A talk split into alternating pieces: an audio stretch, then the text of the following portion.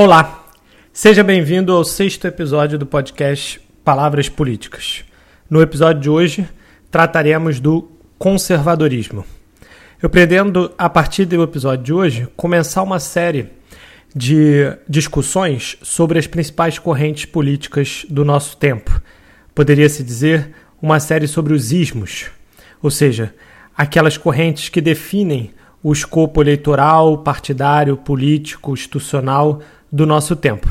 Como eu disse, começaremos pelo conservadorismo. Porém, antes de falar propriamente do conservadorismo, é preciso fazer uma observação inicial que, para aqueles que já ouviram o podcast, pode soar um tanto repetitiva, mas ela é importante. Por quê?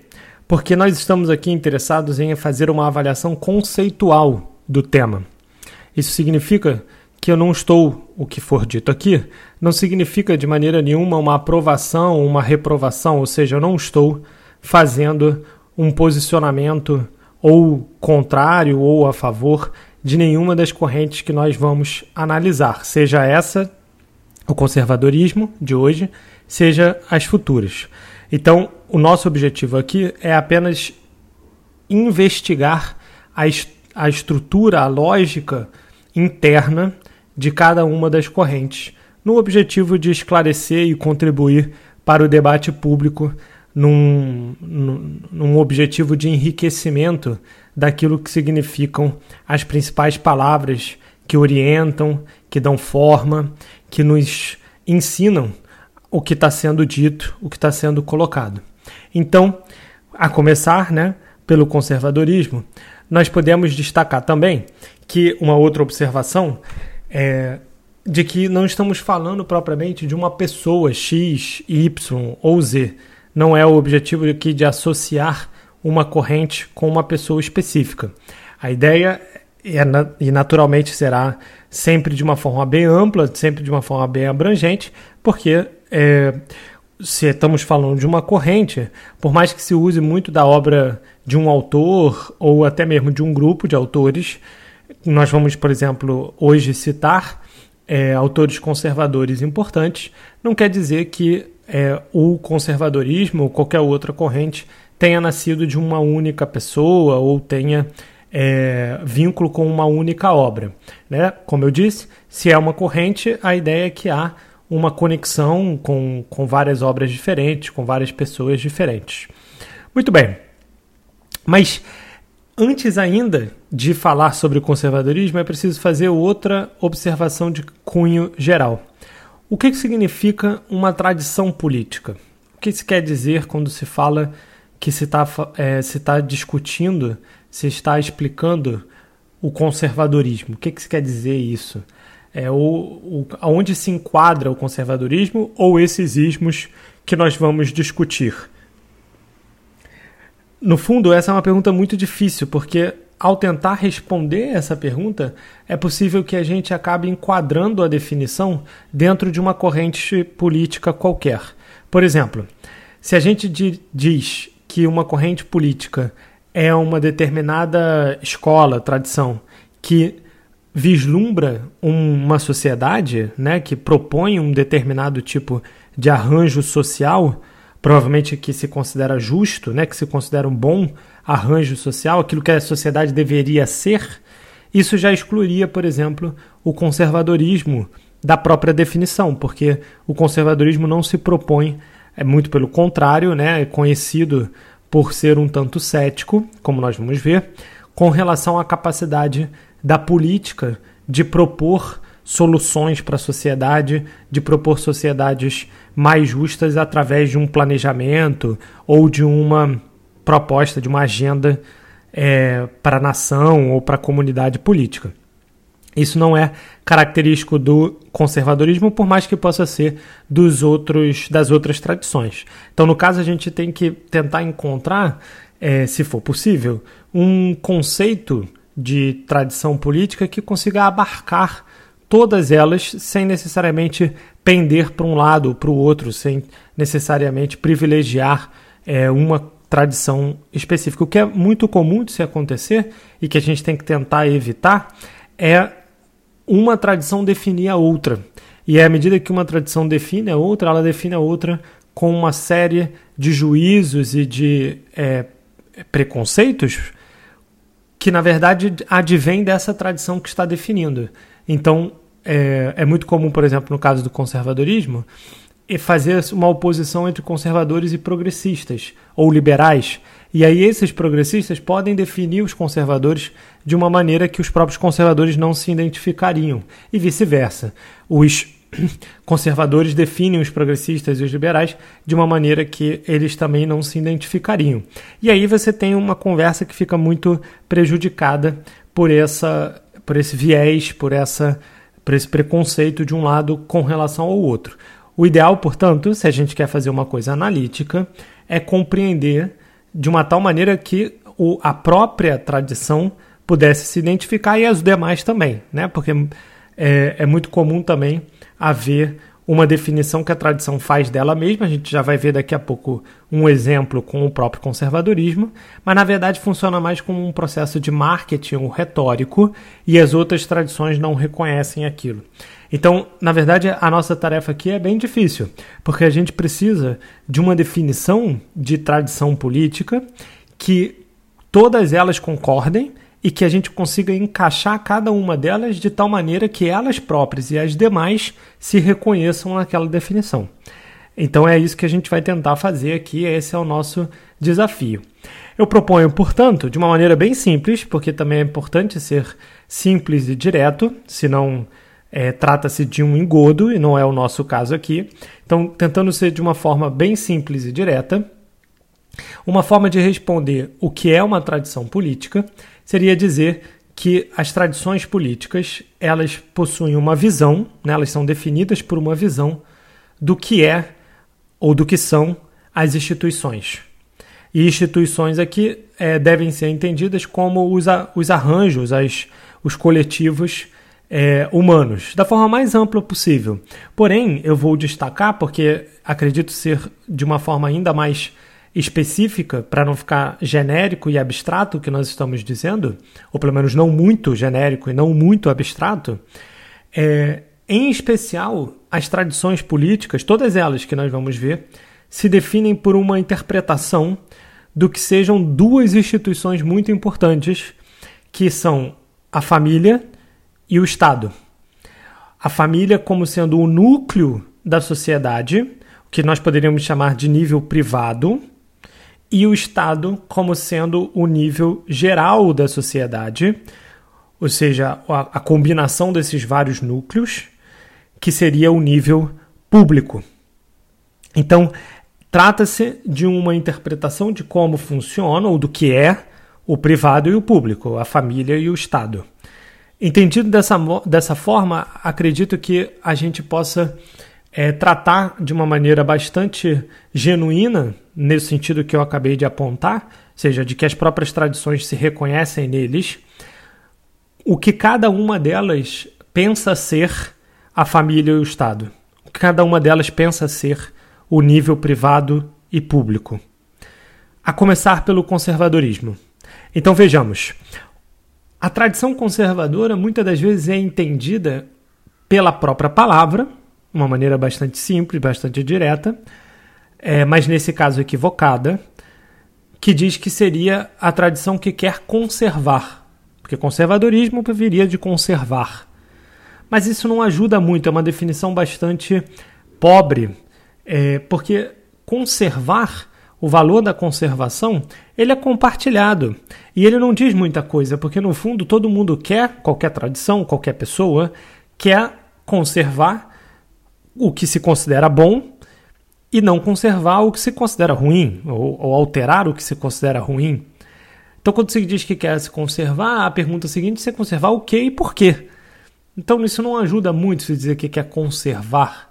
Mesmo no caso institucional que nós vimos, é, a ideia de que o conservadorismo queira conservar a família e o Estado também seria equivocada, porque não é isso que define o conservadorismo, é, não pelo menos ao dizer família e Estado dessa forma, porque, como vamos ver, na verdade é o que é a família ou o que é o Estado que é importante. Se falarmos de uma outro tipo de família e não essa, que o conservador define, ele certamente não vai querer conservar, porque vai considerar como sendo uma deturpação, um desvio. Ou mesmo no caso do Estado, no caso da nação, é muito comum dizer que o conservadorismo quer conservar uma ideia de nação, quer conservar, está vinculado ao nacionalismo.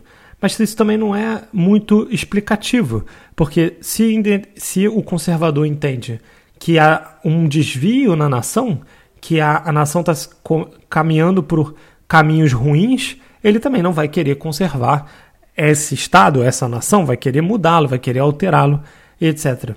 Então é importante é, não cair nessa definição que seria mais de propaganda, mais de marca, que os próprios conservadores utilizam para dizer assim: ah, nós somos aqueles que queremos conservar os valores e os demais, as outras tradições querem deturpá-los, querem destruí-los.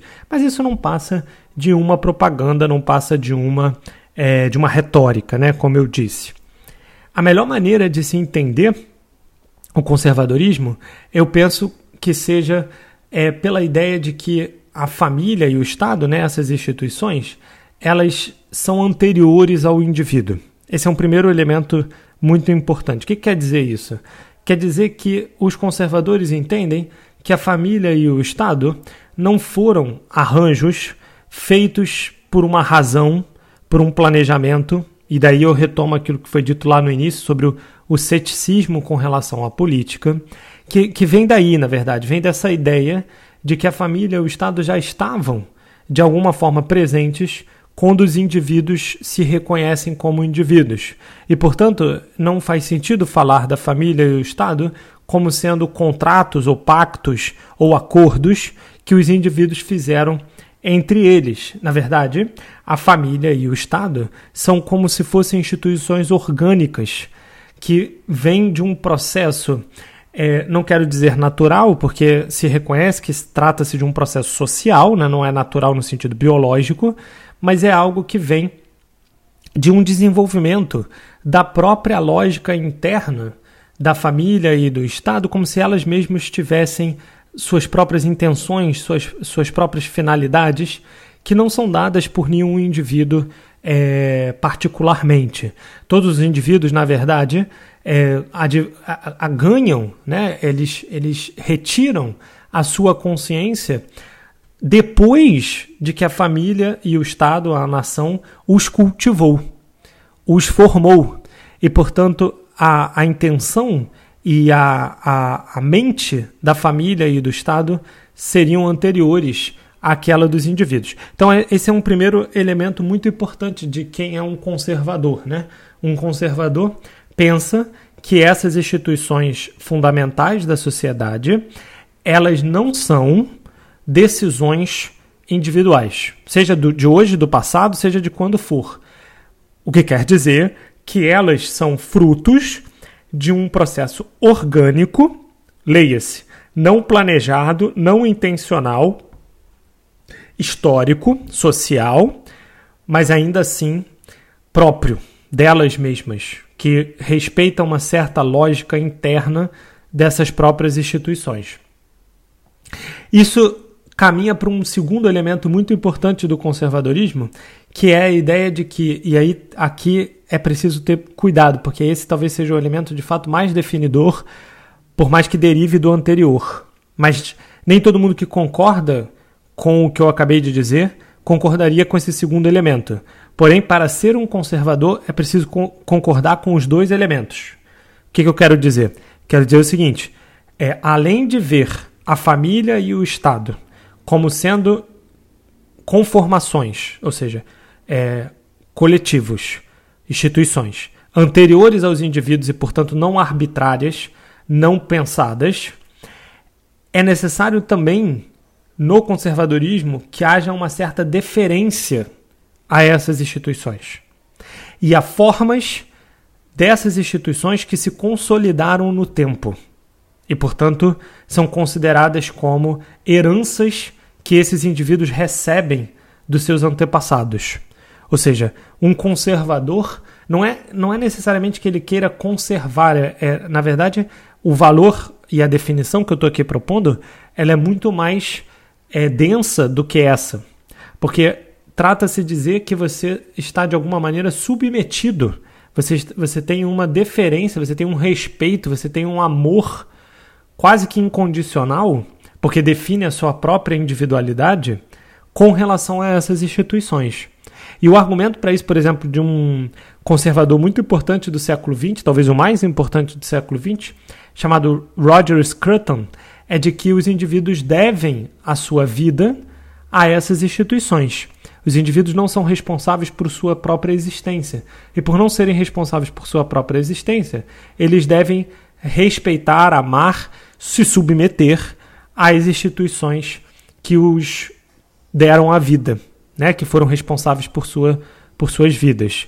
É, e aí aqui eu não vou me estender porque eu, pretendo fazer outros episódios sobre críticas a cada uma das instituições, da, desculpa, a cada uma das correntes políticas, vamos fazer críticas ao conservadorismo. Eu quero é, separar aqui apenas a compreensão do que seja o conservadorismo, mas é, é possível ver que há um problema aqui, porque é, é um tanto perigoso a compreensão de que o indivíduo deve se submeter a formas herdadas dessas instituições, porque essas formas podem carregar processos de opressão, podem carregar processos de tirania, e o conservadorismo não abre muito espaço para que o indivíduo possa é, falar contra, possa se colocar contra essas instituições. E aqui eu, eu repito, não se trata de é, é, colocar apenas uma questão da conservação,